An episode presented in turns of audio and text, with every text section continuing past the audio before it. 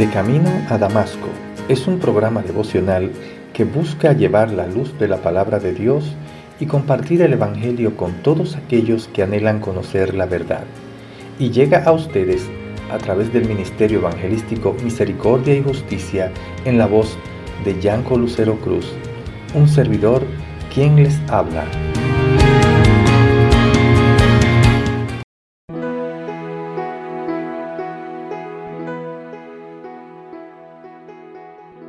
Y lo trajeron a Jesús, y habiendo echado sus mantos sobre el pollino, subieron a Jesús encima, y a su paso tendían sus mantos por el camino.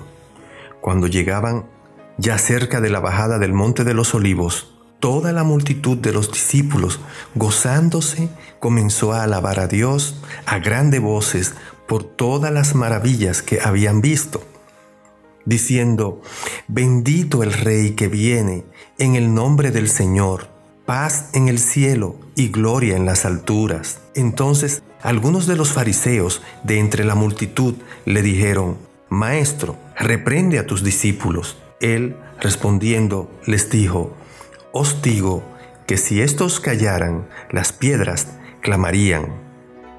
Lucas 19, del 35 al 40.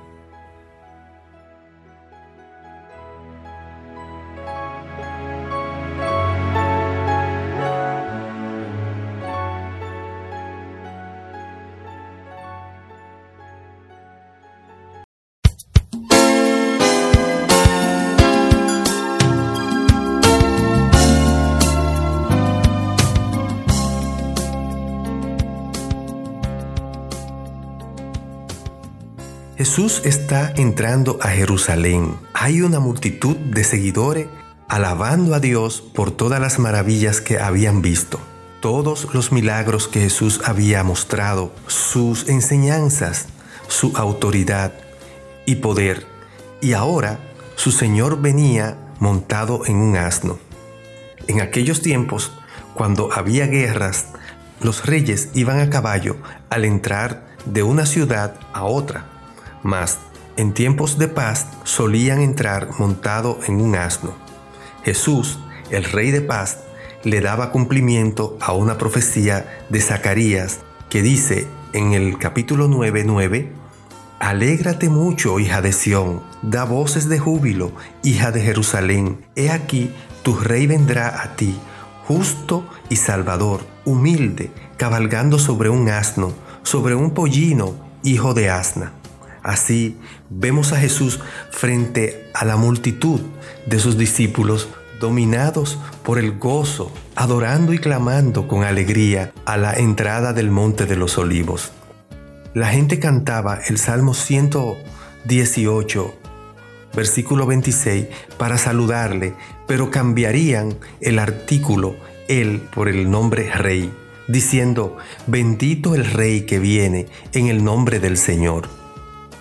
Hermano, hermana, algo muy importante a notar, el cambio que le hicieran a la alabanza de los ángeles al nacer Jesús, que dice en Lucas 2, 13 al 14, Gloria a Dios en las alturas y paz en la tierra. Ahora decían, paz en el cielo y gloria a Dios en las alturas, como augurando que este rey todavía en esta entrada a Jerusalén no traería la paz a la tierra, sino al espíritu de todo aquel que le alabe. Y los fariseos, siempre alarmados, al escuchar estas cosas, tratándolo como maestro y no como rey, le dijeron, le dijeron que reprendiera a sus discípulos. La respuesta de Jesús a la incredulidad de los fariseos fue esta. Si estos callaran, las piedras clamarían. Fue el punto final de la voz de los fariseos en el Evangelio de Lucas, a donde jamás se vuelven a mencionar de nuevo en ninguno de los capítulos ni de los versículos siguientes. Amigo, amiga, ¿has afirmado a Jesús como el Rey de tu vida? o se callará tu voz para siempre, entre los que gozosos cantaremos en el cielo, bendito el Rey que viene en el nombre de Jesús. Oremos, bendito Rey y Dios, danos la paz que sobrepasa todo entendimiento para alabarte y glorificarte por siempre. En el nombre de Jesús. Amén.